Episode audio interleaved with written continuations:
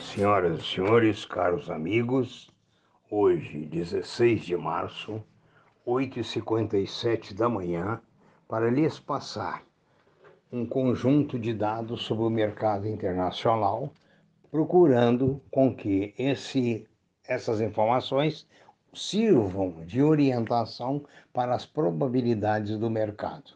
Lembrando sempre que o mercado não tem tendência a de, de forma definitiva.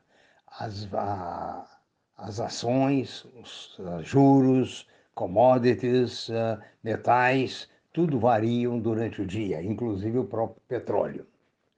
Ah, meu nome é professor Aécio Flávio Lemos e sou professor na área de economia, administração. É, tento saber alguma coisa, aprender alguma coisa para passar, para ser útil aos meus amigos. Esse podcast, em nenhum lugar do mundo, ele é cobrado, né? é apenas uma contribuição. A Europa terminou há poucas horas em alta. A Europa opera nesse momento também em alta.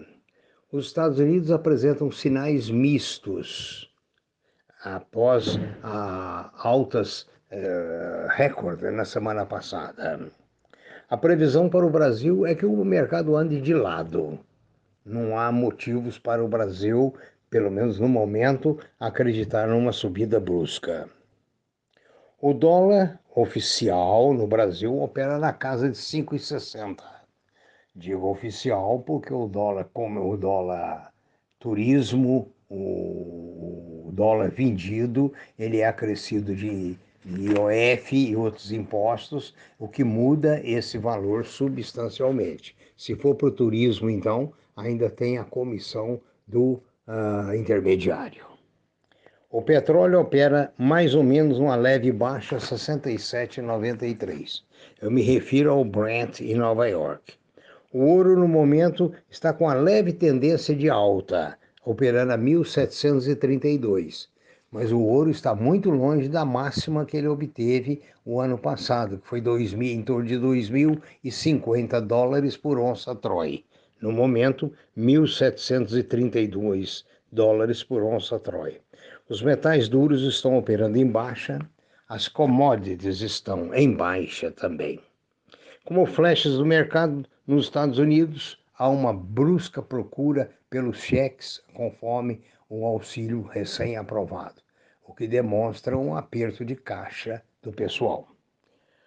No Brasil, foi nomeado novo ministro da Saúde, que espera-se que dê um caminho para a saúde, porque até agora o caminho foi muito ruim. A Selic deverá subir essa semana, tendo em vista que ah, existe uma inflação no Brasil, e forte.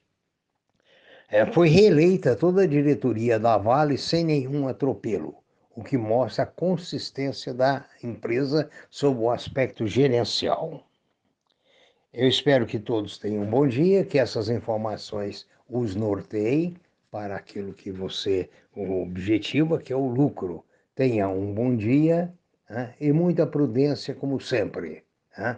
No Brasil, continua, não esquecendo, a situação muito grave, uh, tendo em vista os lockdowns em todo o país, uh, toque de recolher, e a partir de amanhã, mais cidades estarão engessadas na zona roxa, o que impossibilitará muita gente de trabalhar, gerará mais desemprego, mais problema. Venham uma ajudazinha aí do governo, mas não sei se vai resolver ou se vai adiantar, a não ser para aqueles muito pobres botarem comida na panela.